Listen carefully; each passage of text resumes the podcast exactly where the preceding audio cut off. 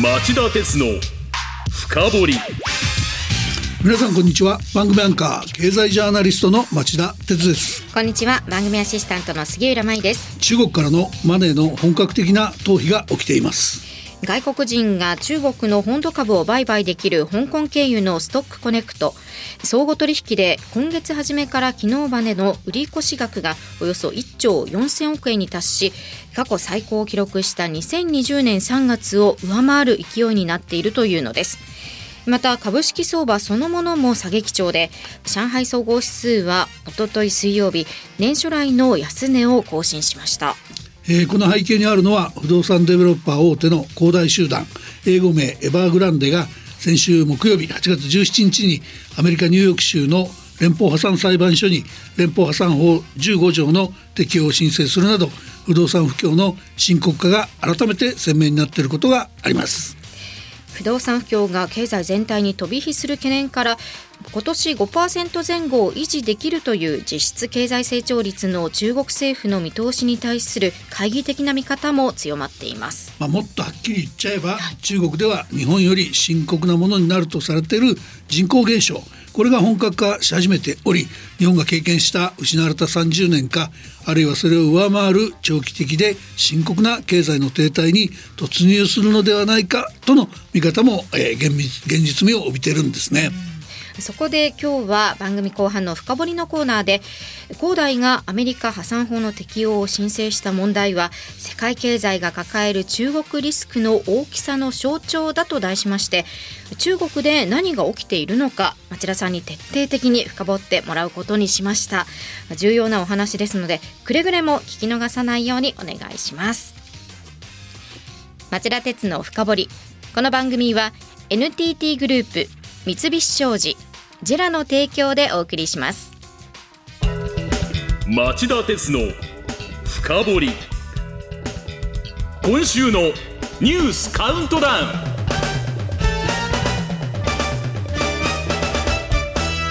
えー、番組前半はニュースカウントダウンのコーナーです。まずはランキング外のニュースからご紹介しましょう。おととい水曜の夜アメリカの共和党が来年の大統領選挙に向けて討論会を開催。えー、大統領選の結果を覆そうとした罪などで自身4件目の起訴されていたアメリカのトランプ前大統領は日本時間の今朝早くジョージア州の拘置所に出頭およそ2900万円の保釈金を払って保釈されました。昨日木曜未明、北朝鮮の主張する人工衛星の打ち上げが失敗。10月に3回目の発射を行う構えも。続いてニュースカウントダウン、えー、5位のニュースはこれです。おととい水曜日、搭乗していた小型ジェット機が墜落し、ワグネルの創設者、プリゴジン氏が死亡。ロシアのプーチン大統領が哀悼の意を表明。墜落に関してアメリカのメディアはアメリカやイギリスの当局者の話として爆発が原因との見方を示しています。えー、先を急ぎましょう。4位のニュースはこれです。おととい水曜日ウクライナのゼレンスキー大統領が改めてクリミア半島を奪回する決意を強調。昨日ロシア軍のウクライナ侵攻から1年半が経つのを前にキーウで対面とオンラインを併用した国際的な首脳会議を開き強調したもので会議には岸田総理もオンラインで出席しました。3位のニュースはこれです。昨日木曜日来年度予算の概算要求の概要が判明。防衛費と国債費がそれぞれ1割増え総額が3年連続の110兆円超えに膨らむ日本経済新聞が各省庁の大枠を取材して集計したもので防衛省は安全保障環境の変化を踏まえ過去最大の7兆7385億円を計上する方針です。これは今年度の当初予算から1兆円近く多い水準です。えー、防衛費の伸びも大きいんですけど、やっぱこのニュースで僕が一番心配なのは財務省所管の国債費これがまあ28兆1424億円と今年度の当初予算から3兆円近く膨張することになります。はい、え国債費は、えー、国債の利払いなどに充てる予算なんですが、えー、日銀が去年の暮れ以降イールドカーブコントロール長短金利操作の修正を行っただけでこれほどの増額が必要だというんですね。はい、まあ、今後、えー、日銀が本格的に金融政策の正常化に踏み出せば膨大な国債費の積み増しが必要になることは明らかです。財務官僚たちの間には諦めムードが漂っていると言われてるんですがしかし今こそ、えー、本格的な財政改革を実現しないと日本の財政はいずれ破綻を免れませんそれでは次に進みましょう。2位のニュースはこれです。昨日木曜日新興5カ国の集まりであるブリックスがサウジアラビアなど6カ国が新たに正式メンバーになると発表。ブラジル、ロシア、インド、中国、南アフリカの5カ国が参加するブリックスは現在南アフリカで首脳会議を開催中で3カ国の拡大が最大の注目点になっていました。議長国の南アフリカのラマポーザ大統領によりますと新たな正式メンバー6カ国はサウジアラビアのほかイラン、アルゼンチン、エジプト、エチオピア、UAE= アラブ首長国連邦で来年1月に加盟するとのことです。このメンバーの拡大は、えー、欧米と対峙する仲間を増やしたい。中国の習近平国家主席とロシアのプーチン大統領が主張していたものですが、えー、日本アメリカオーストラリアの協力の枠組みクワッドに加わるインドも国際社会での発言力を高めたいという点で利害が一致し今回の6カ国の参加に同意したということです、はい、まあ、ですが3カ国が増えれば意見を集約するのがこれまで以上に難しくなるのは明らかで、えー、中国やロシアの思惑通りになるのかお手並みを拝見したいところですよね。それからもう一つこの会議ではロシアのプーチン大統領が対面で出席するかどうかが注目されていました。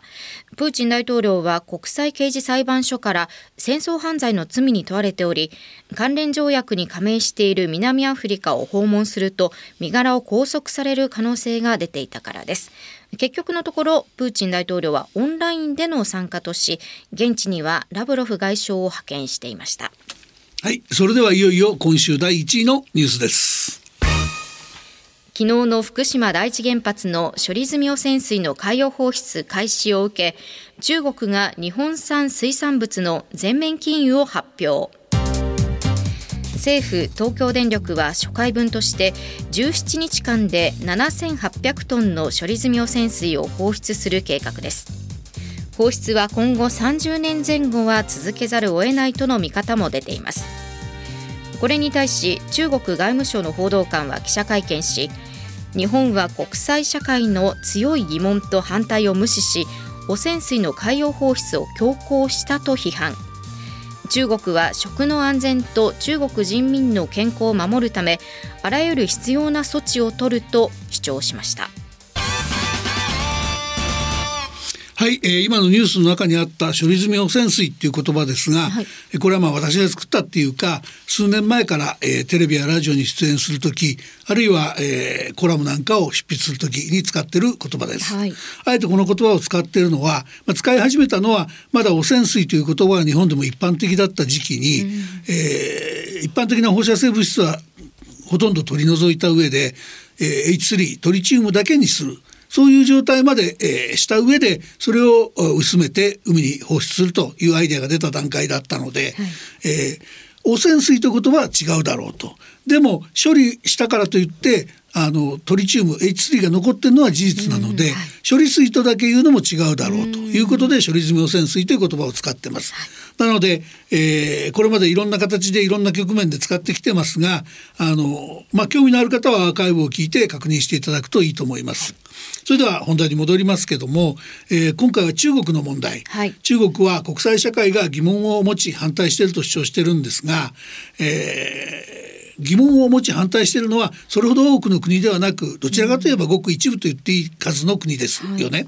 で岸田総理は今回外交ルートを通じて抗議したと説明したんですがこれじゃあはっきり言って対応として生ぬるいと僕は思います。では日本政府はどうすべきなんでしょうか？あの米中対立の中で、はい、アメリカの同盟国である日本に対する外交カードをできるだけそういう枚数を増やしたいっていう中国の意図は見え目なんですよね。えー、だけどこの中国の主張って科学的な根拠を書いており WTO 世界貿易機関の、えー、ルールに違反しているのは明らかですから日本としては速やかに WTO に提訴すべきなんだと思います。はい、まあ、過去に WTO 提訴でまさかという敗北が喫して日本は慎重になってるって言われてるんですけども、えー、そんなことじゃ困ります。こういう時こそ毅然とした対応を日本政府に望みたいところではないでしょうか。岸田さんあなた肝心のことで生塗り決断力がなさすぎますよ以上町田さんが選んだ今週の1位から5位の政治経済ニュースでした。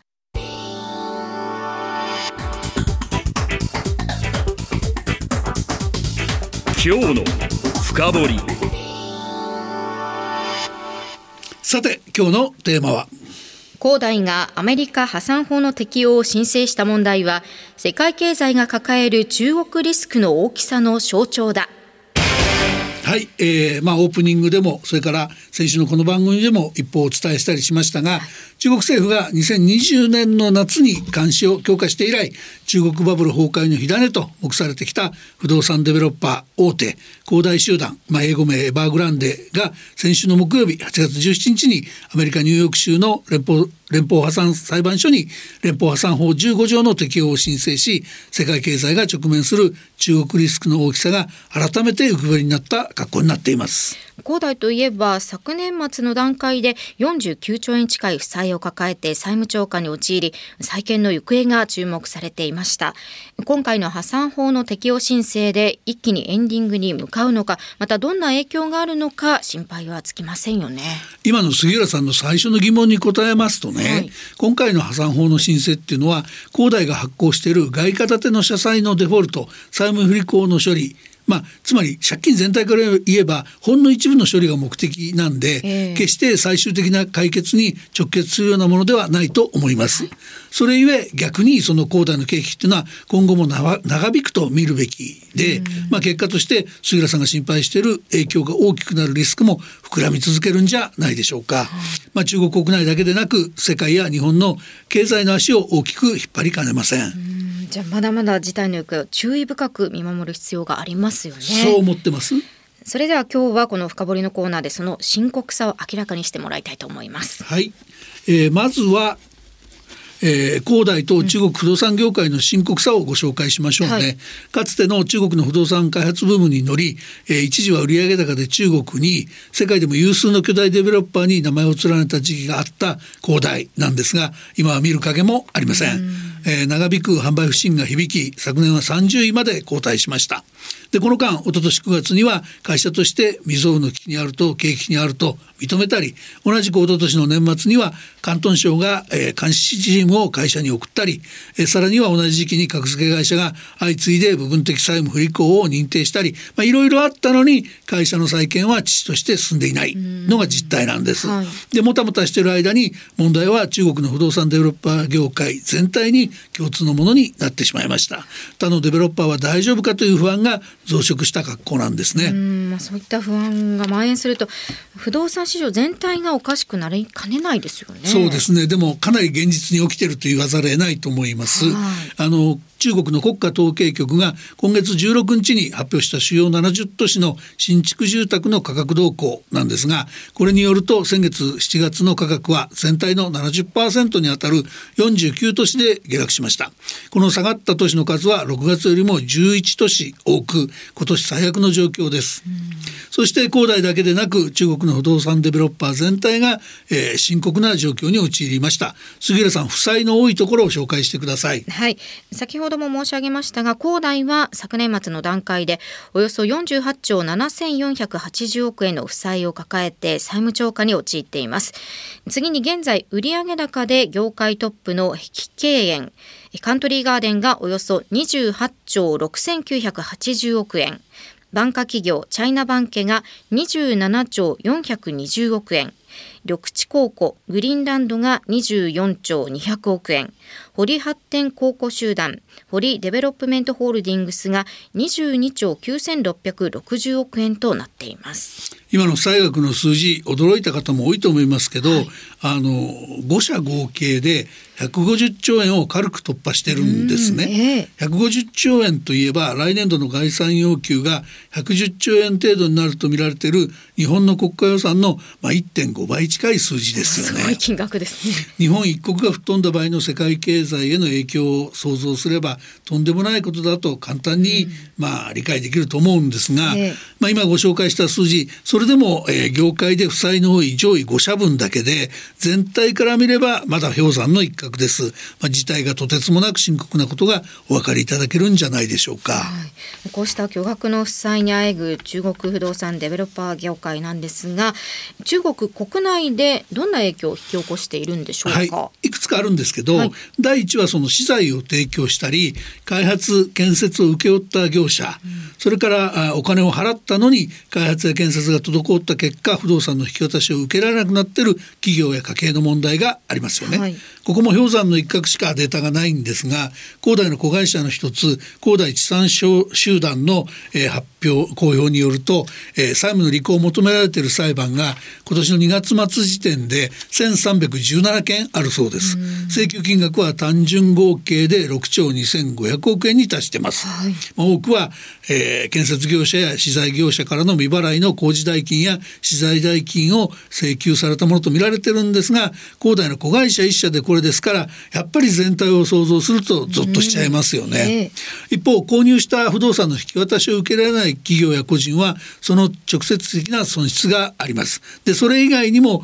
その各経済主体他の企業や他の個人も不動産の保有価値が下がるという形で資産バブル崩壊の直撃を受けかねません、えー中国ではすでに個人消費全体が低迷して GDP 国内総生産で目立っている、えー、新型コロナウイルス危機からの回復スピードの減速これが一段と顕著になる懸念が出てきてるわけですね。中国国内の第二の影響と言いますと何でしょうか？はい、これは金融セクターへの影響です、はい、不動産デベロッパーはどこも開発用地の取得代金建設資材代金などを先行して支払い数年後に不動産の売却収入が立った時点で、えー、まあ代金が回収できた時点で、えー、返すという形が共通してますんで、この間の巨額のつなぎ資金を借りれる仕組みになっています。で特にこの資金の出し手としてシャドーバンキング影の銀行と呼ばれる金融機関が深刻だとされているんです。中国政府が銀行に対してデベロッパー向け融資の規制を強化して以来このシャドーバンキングが銀行に代わる資金の出し手になっていたからだというのが、えー、その根拠ですね。さあではお知らせの後は根深いシャドーバンキングの問題やデベロッパーの危機が起きた根本原因そして取るべき解決策を深掘ってもらいます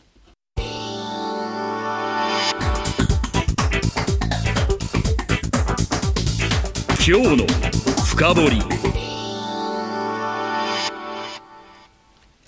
今日のニュース深掘りは、恒大がアメリカ破産法の適用を申請した問題は、世界経済が抱える中国リスクの大きさの象徴だと題してお送りしています。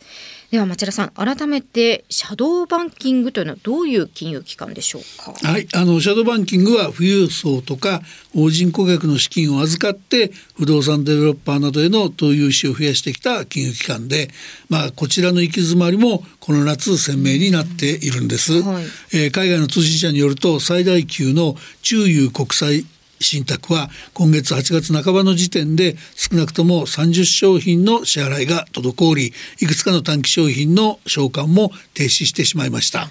えー、今月16日には北京の中油本社前で20人余りの顧客が集まり抗議活動を展開したと報じられています、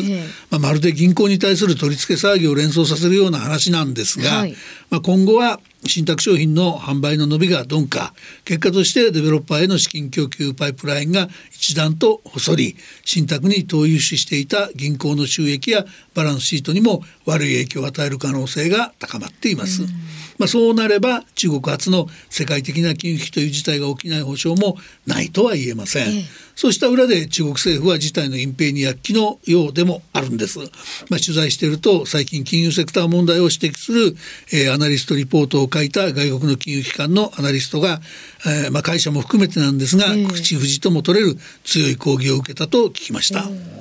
あの取引先金融セクター以外にもこの大きな影響を受けかねないところというのはありますか？あのこれお国柄なんですけど、はい、あの中国は土地の所有を認めてませんでしょ、ええ、でそこでその不動産の使用権の売買を認めてるわけですけども中国の地方政府にとってはこの土地使用権の売却収入が税収と並ぶ、えー、収入の大黒柱になってるんですね。はい、で今回のデベロッパーの危機はこの土地の使用権の、えー、売却収入の激減につながって地方財政を逼迫させています。地方のインフラ投資資金をそらせるほか行政サービスの低下や地方振興策の停滞が頻発しかねない状況になっているわけです。うん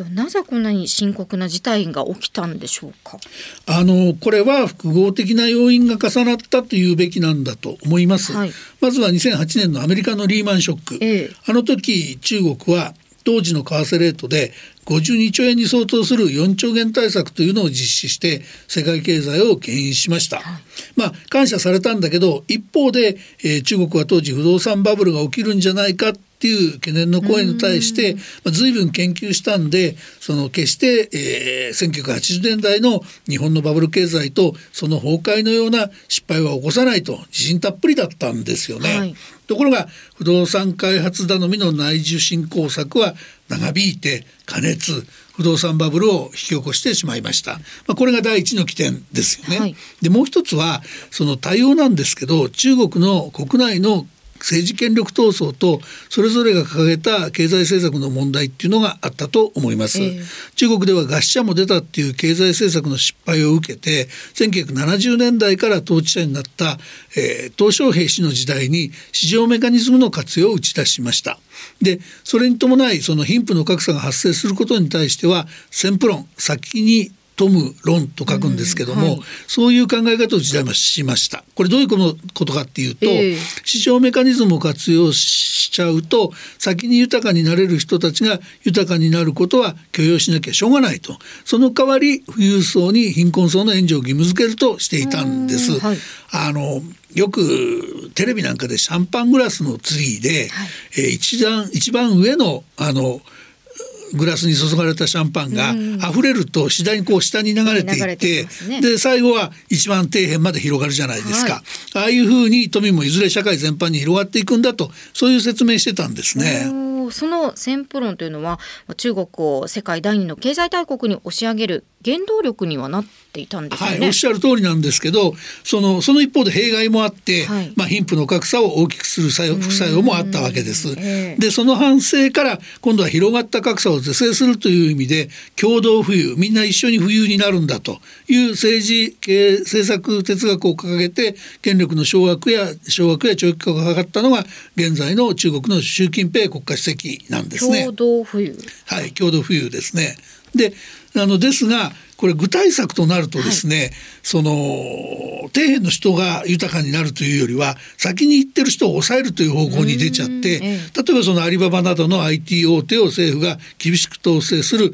極端な経済政策になっちゃったんですね。はい、で不動産バブル潰しも共同富裕の一環なんですがデベロッパー各社を破綻寸前に追い込み危機的状況が生まれてしまったわけです。ところがいざこういう危機的な状況になっちゃうとその先は影響が怖くなって荒領事を怖がって中途半端に放置してきちゃいました。でここ23年の習近平政権のもたつきはまるで日本のバブル潰しとその後の不良債権処理の先送りという大失敗の再来を見ているような気がします。ではこの解決策というのはあるんでしょうか？あもちろん解決策はあります。ただ重要なのは対応の遅れや小出しを繰り返していると失われた30年を経験した日本の鉄を踏みかねないことです。まあ世界経済や日本経済の足を引っ張らないためにも荒領事つまり日本でいう民事再生とか生産とかいうような、えー、まあ倒産型の破産処理一気に進むやつを断行して早期に海を出し切る必要があることは明らかなんじゃないでしょうか。以上今日のニュース深掘りでした。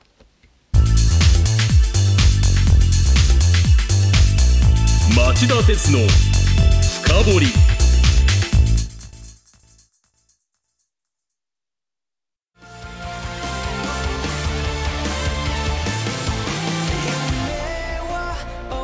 本気で夢を追いかける時。新しい一歩を踏み出す時。大切なものを守りたい時。誰も見たことがないものを作り出す時。自分の限界に挑む時。絶対できないと思って始める人はいない。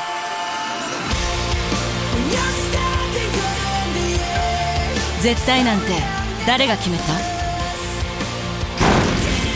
？CO2 が出ない日を作る。ジェラはゼロエミッション火力と再生可能エネルギーで2050年 CO2 排出ゼロに挑戦します。発電の常識を変えてみせる。JERA. 町田鉄の深掘り。この番組は NTT グループ三菱商事ジェラの提供でお送りしました。町田鉄の深掘りそろそろお別れの時間ですこの番組の YouTube 町田鉄の経済チャンネル皆さんご覧いただいてたでしょうか？先週の放送ももう公開されていまして、はい。今日の放送も週明けには配信される予定となっています、はい。どんな顔してるか見てやってください 僕が。